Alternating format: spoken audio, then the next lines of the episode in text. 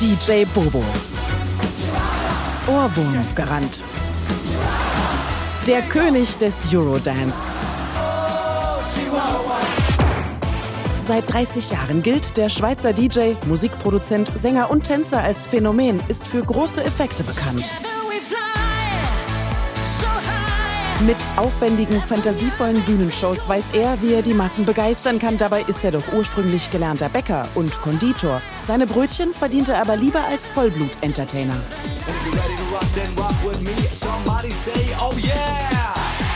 Mit diesem Song gelang ihm 1992 der Durchbruch.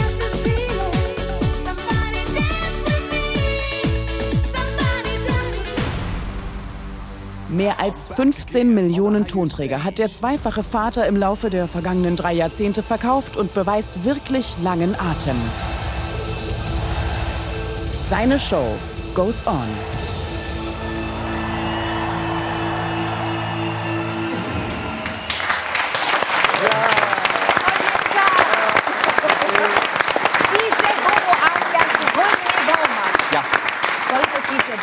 Oder René? ja, du kannst aussuchen, gib beides.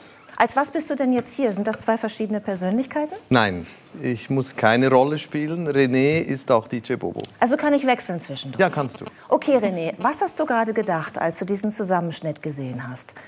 Hast du Ach. das genießen können? Ich hörte über meinen Knopf im Ohr, die Regie hat getanzt, die haben alle so Moves mitgemacht da oben. Äh, machst du das innerlich auch oder suchst du Fehler? Nein, Fehler suche ich nicht. Ähm, wobei, jetzt wo du sagst. nein, nein, das mache ich nicht. Ich habe gar nichts. Ich habe einfach auch nur gedacht, was haben Sie da wohl zusammengeschnitten? Und ah, ach, das haben Sie genommen und so. Aber ich habe es nicht juriert, also das tue ich nicht. Weil es gibt, äh, also es, es gibt die Geschichte über dich, dass du dir deine Bühnenauftritte nachher auf Video anguckst, um zu gucken, wo war ein Fehler, was kann ich beim nächsten Mal besser machen, weil du so perfektionistisch bist. Ja, das stimmt. Das machen wir sogar als Team. Also wir, wir machen zum Beispiel die Weltpremieren-Shows auch nicht direkt vor der Tour, sondern ein paar Monate vor der Tour. Um noch damit feiern wir, zu können. Damit wir danach bauliche Veränderungen und äh, choreografische oder auch videotechnische Veränderungen, lichttechnisch und so weiter, noch machen können und mehrere Monate Zeit haben. Mhm. Weil wenn du auf Tour gehst, dann kannst du nicht mehr viel ändern. Baulich schon gar nicht. Ja. Was ist denn äh, am wichtigsten? Eine gute Planung ein gewisser Perfektionismus, Talent oder der unbedingte Wille, es richtig geil durchzuziehen? In der Reihenfolge, wie du es Genau in der sagst. Ja, Reihenfolge. nein, aber es ist in der Tat so, das geht nicht nur eins von, äh, von dem allen. Ich glaube, bei mir ist es so, ich brauche ein starkes Team um mich herum. Ich habe viele Leute um mich, die wirklich besser sind als ich. Und das ist ganz, ganz wichtig. Die suche ich auch danach aus. Ich suche Spezialisten in allen Gebieten. Weil so mit Halbwissen komme ich nur bis zu einem gewissen Level. Und da verstärke ich mich halt wirklich mit den Besten. Und das ist, das ist ein Schlüssel, damit man dann auf dieses höchste Level kommt. Du hast mal, ja. ja, ist es ja wirklich. Man muss bereit sein, den extra Meter zu gehen. Ne? Es ist nicht angenehm. Ja, ja. Und du hast mal in einem Interview gesagt, bei mir hat der liebe Gott nicht gerade mit Talent um sich geworfen. Das hört sich natürlich im ersten Moment äh, ja, irritierend an bei einem, bei einem Mann, der so erfolgreich ist seit 30 Jahren. Ja, das hat damit zu tun, eine, also meine Haupttätigkeiten sind eigentlich Produzent und Komponist. Und da habe ich das Gefühl, bin ich gut. Aber als Interpret darf ich natürlich mit den Besten der Welt oder durfte schon mit den Besten zusammenarbeiten. Und wenn du die dann mit dir selber vergleichst, dann weißt du genau, wo dein Platz ist. Nämlich äh, im Mittelfeld, Aber, irgendwo. trotz, aber das ist ein ganz toller Satz, äh, den du so mal so nebenbei gesagt hast. Ich habe mal Udo Jürgens ein Interview mit ihm gelesen. Der hat gesagt, ich hätte so gerne eine andere Stimme. Wenn man überlegt, wie groß der dadurch geworden ist. Vielleicht die, die Erkenntnis in die eigenen Grenzen, nicht vielleicht auch die äh, Voraussetzung dafür, dann ganz Großes zu leisten. Also die eigenen Grenzen zu kennen, ist eigentlich ein großer Vorteil, wenn ich so im, im, im Rückspiegel schaue. Ähm, und dann umgibt man sich automatisch mit den Besten. Da sind wir wieder beim gleichen Punkt, weil wenn du auswählen kannst, dann nimmst du äh, zur Verstärkung halt Leute, die das Gesamtprojekt stützen. Das ist ganz wichtig. Wir haben ähm, Bilder deiner letzten Show. Die würden wir jetzt gerne mal zeigen. Da gucken wir jetzt noch mal rein. Das ist also wirklich ein Spektakel, ja. Und zwar für Jung und Alt. Da sind jetzt nicht nur die Fans im Publikum, die vor 30 Jahren deine Fans waren, in den 90ern, als es so ganz abging mit der Eurodance-Szene, sondern auch wirklich viele ja, ich sag mal Kinder, Jugendliche, es geht irgendwie durch alle Altersschichten, alle haben Spaß. Und wenn man dich da so erlebt mit dieser Show, dann fragt man sich natürlich, ist das Ganze für dich nicht mittlerweile viel herausfordernder körperlich, als es noch vor 30 Jahren war? Ja, körperlich schon, aber mental bin ich viel stärker. Okay. Und zwar, ich liebe es, was ich tue. Ich meine, ich, ich freue mich wie ein so ein kleines Kind, das Monate, nee, Jahre lang, wir arbeiten ja fast zwei Jahre an so einer Tour, das was vorbereitet hat und dann darf ich es zeigen mit meinem Team zusammen, mit meinen Leuten. Mhm. Und früher, als ich angefangen habe, war ich eher ängstlich. Ist das gut genug? Kann ich mithalten? Ähm, reicht das? Und jetzt unterdessen, nach 30 Jahren, gehst du raus und sagst, so, Kollegen, das haben wir mitgebracht, gleich geht's los. komm, komm, komm. Und dieses Selbstverständnis, das bringe ich halt schon mit. Klar tanze ich nicht mehr so gut. Klar äh, gibt es Defizite, aber diese Begeisterung, die ist nie weggegangen, die ist eher größer geworden. Und dadurch halt das Selbstbewusstsein, wenn man dann spürt, wie viele Menschen blind Tickets kaufen, alleine nur wenn wir sagen, wir kommen auf eine Tour, dieses Urvertrauen von den Leuten, das schlägt dann auf uns zurück, dann investieren wir viel, dann, das ist, da wächst dann das ganze Projekt mit dem Publikum gemeinsam und dann freue ich mich rauszugehen. Mhm. Judith, du müsstest mal sehen, wie, wie Lang Lang guckt, also nickt und lacht und so. Ja. Ist das, bei, ist das bei Ihnen auch so, dass Sie mit zunehmendem Alter einfach durch das mehr Selbstbewusstsein noch mal ganz anders auf die Bühne gehen können? I'm very uh, actually impressed and also ich bin total exactly, beeindruckt uh, und was er gesagt hat, er wird dann immer noch faszinierter von der Musik. Je mehr du darüber weißt, desto mehr möchtest du machen davon. Und wenn ich diese Show sehe, dann sehe ich, was für ein junges Herz sie haben. Unglaublich. Uh, Wunderbar. Kennt man DJ Bobo auch in China? Sorry. Kennt man DJ Bobo auch in uh, China? I'm sure he, he must have some followings in China. Er hat sicher Fans und Follower in China, da gibt es keinen Zweifel. Aber ich glaube, René, Klassik ist jetzt auch nicht so unbedingt die Musik, die du privat hörst. Ne? Das sind schon verschiedene Welten. Ne? Ja, aber Musik ist Musik. Mhm. Und wenn Musik Herzen berührt, dann hat sie gewonnen. Also spielt die, die Art der Musik spielt da gar mhm. keine Rolle. Wo, worauf achtest du, wenn du in so ein Konzert gehst am meisten? An die Choreografie, an das Spektakel, an die Pyrotechnik? Guckst du dir einzelne Menschen im Publikum an und versuchst eine Verbindung irgendwie herzustellen? Wie machst du das? Oh Gott, das ist viel Information auf einmal. Ähm, auf was ich eigentlich gucke, ist im Vorfeld die Dramaturgie. Die ist mhm. ganz wichtig eines Abends, wie der äh, emotionale Fluss des Abends sein soll. Dann schaue ich darauf, dass das Gesamterlebnis es ist sehr wichtig. Und ich selber, ich habe eigentlich eher Probleme, meine Dinge zusammenzuhalten. Du musst dir vorstellen, ich muss gleichzeitig meine Texte im Griff haben, mhm. Choreografien mir merken. Ich ja, muss eben. wissen, wo ich wann stehen muss, damit ich nicht verbrannt werde. Ich muss Und jetzt kommt ein Punkt, wo, ich, ich, wo ja. ich manchmal reinfalle drauf. Das habe ich noch nie im Fernsehen erzählt. Manchmal sehe ich irgendwelche Schilder das können in diesen riesen Arenen sind es manchmal so Werbebanner oder sowas, weißt du, äh, äh, Autohaus Meier in ähm, irgendwas. Ne? Und wenn ich dann lese gleichzeitig, tanze und spreche was anderes, dann macht mein Computer Overload. dann ist es zu viel. Also ich muss weggucken dann, wenn es Schilder hat oder irgendwas, das kann ich nicht mehr alles verarbeiten und meistens stoppt dann die Stimme. Mhm. Also ich verliere den Text und dann ist es einfach dück und ich komme auch nicht mehr rein. Mhm. Dann gibt es oft den Satz, also oft, bei einer Tour drei bis vier Mal, wo ich sage, ich habe den Text vergessen.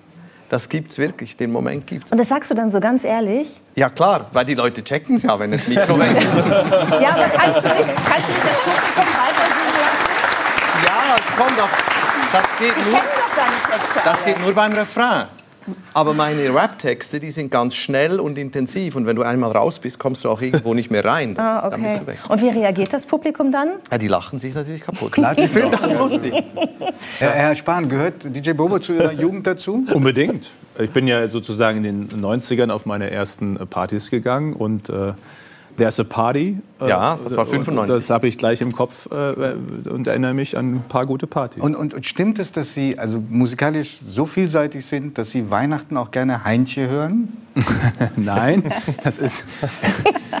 Nein. Erstens, ich selbst bin nicht besonders musikalisch. Ich habe schon das Becken nicht im Takt schlagen können. Ähm, äh, mein Mann hört gerne Schlager und zu Weihnachten gerne auch äh, deutsche Weihnachtslieder, ja. Äh, und das also heißt aber, ich höre auch mit ihm gerne. Wissen Sie, Schlager ist so, wenn, ist ja auch immer, wenn eine Party gerade irgendwie nicht so läuft, wie sie soll, dann machst du einen Schlager dran. Irgendwie Udo Jürgens, Roland Kaiser, DJ Bobo kann man natürlich auch dran machen. Und dann läuft sie wieder. Ähm, und, und deswegen Schlager haben wir zum Beispiel weniger Heinche, aber ähm, auch morgens im Badezimmer nicht selten. Okay. Ich stell's mir gerade vor. Lustige Vorstellung, atemlos, mit den langen Beinen im äh, Badezimmer. Ähm, Ingo, welche Verbindung hast du zu DJ Bobo? Ich weiß, es gibt eine. Eine, eine, eine ziemlich enge im Sinne von, ich habe meinen Zivildienst in einem Krankenhausradio gemacht, 93, 94. Und das war genau die Zeit, ja, klar, äh, wo da waren die ersten Hits, ja.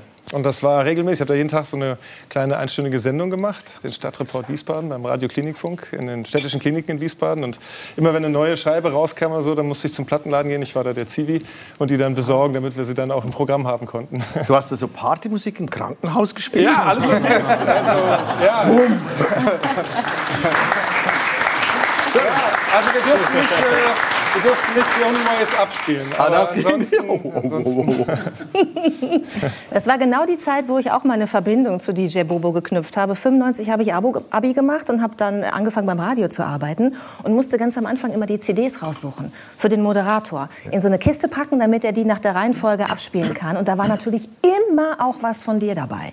Die 90er waren, waren das, war das deine größte Zeit, würdest du das sagen? Ähm, ja, rein CD-verkaufstechnisch natürlich, mhm. klar. Die CD ist ja dann auch verschwunden in den Nullerjahren, deshalb die Zahl stagniert natürlich. Was, ich, was anders ist, ist, wir haben niemals so viele Konzerttickets verkauft wie in der heutigen Zeit. Das heißt, wir sind so erfolgreich wie noch nie, wenn es um mhm. Konzerte geht. Und, aber die Leute kommen schon in erster Linie und feiern ihre eigene Jugend. Das ist schon ein Fakt. Also das ist so. Die Leute, die zu uns kommen, die freuen sich, wenn der Onkel auch neue Sachen macht. Das darf er auch. Ja, aber bitte bring uns die großen Hits. Ja, wenn du die nicht machst, dann nein, das ist uns klar. Ja. Nasan, du hast früher bei, ich glaube, Viva TV gearbeitet, auch in der Zuschauerredaktion. Ne? Ich wollte gerade sagen, ich gab es da nicht auch Fanpost für die? Natürlich. Ja? Massen. Hier die Backstreet Boys, da DJ Bobo. Ich habe tonnenweise äh, Fanpost sortiert und ähm, auch bei vielen also ich habe als ähm, Praktikantin und Volontärin war ich zwei Jahre, glaube ich, bei Viva.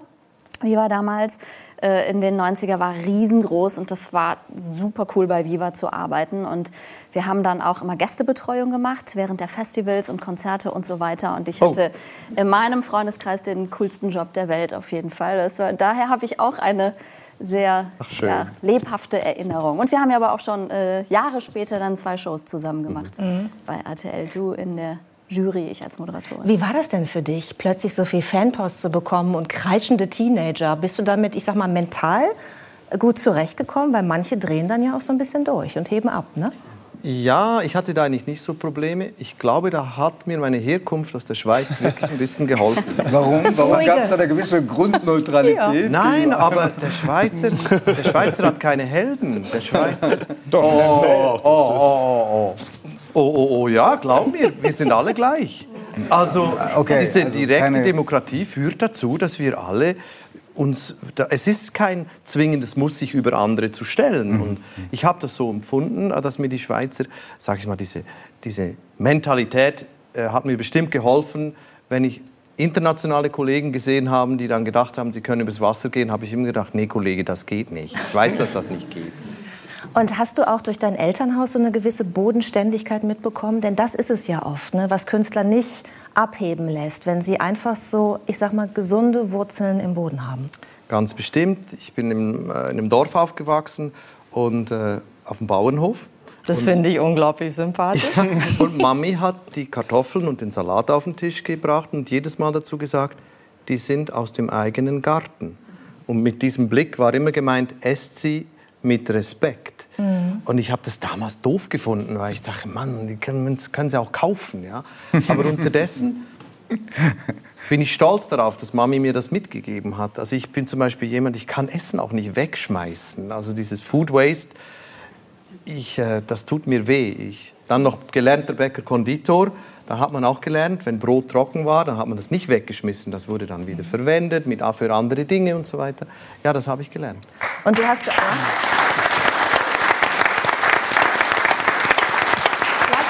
von deiner Mutter gesprochen. Du bist ohne deinen leiblichen Vater aufgewachsen, der interessanterweise, äh, wir haben nämlich hier drei Halbitaliener auch in der Runde, mhm. Italiener ist. Wie kam es dazu, dass du äh, deine Kindheit ohne, ich sag mal, diesen Teil deiner Wurzeln verbringen musstest? Also die, meine Eltern haben nicht geheiratet. Papa war ein italienischer Gastarbeiter, der war Rezeptionist in Davos, mhm. einem Skiort, und meine Mami, Mami war Floristin. Und da haben sie sich kennen und lieben gelernt. Und als dann der kleine René irgendwann uh, on the way war, hat Papi gesagt, lass uns heiraten und nach Neapel gehen. Und das war in den 60er Jahren. Das Wort Neapel war für meine Mutter aus der Schweiz, die wohl äh, behütet war, war das äh, weit weg. Unendlich weit weg. Und die zwei haben dann halt sich getrennt sozusagen. Und so bin ich dann bei den Großeltern aufgewachsen, die ersten Jahre. Und Papa ist dann irgendwann zurückgegangen nach Italien. Und du bist aufgewachsen mit dem Gefühl, dass dein Vater sich nicht bekennen möchte zu dir, dass du halt keinen Kontakt hast, weil er das nicht möchte. Aber dann, als du erwachsen warst, hast du ihn doch noch kennengelernt mhm. und hast festgestellt, dass er sehr wohl Kontakt haben wollte, dass deine Mutter das aber verhindert hat, weil sie dachte, es ist besser für dich mhm. und es ist besser für deinen Vater. Ich habe es jetzt sehr stark mhm. zusammengefasst.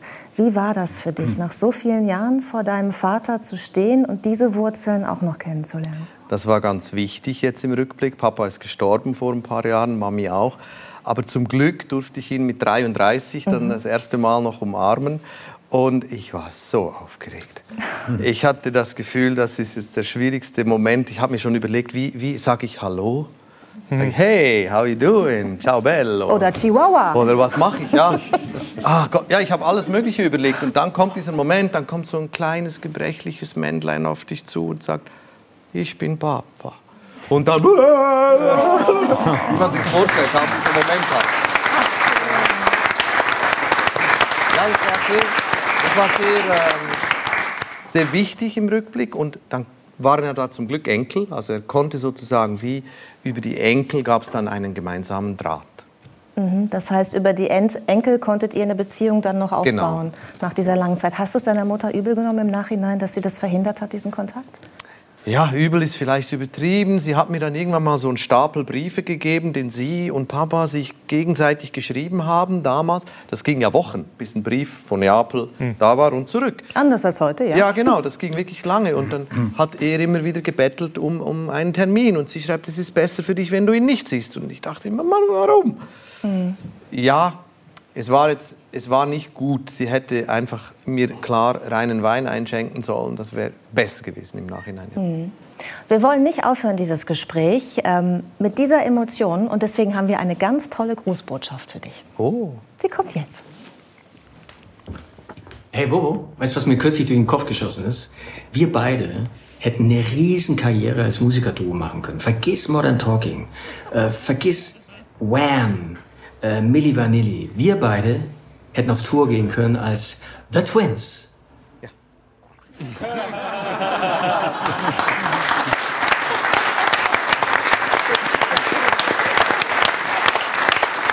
Michael Bulli-Herbig hat uns nämlich erzählt, dass er ständig mit dir verwechselt wurde. Und ich glaube, du wurdest auch ständig mit ihm verwechselt. Und mein großer Wunsch ist es, dass ihr mal zusammen in die Sendung kommt. Und Bülent Ceylan setzen wir auch noch dazu. Vielen Dank für den Besuch, DJ Bobo.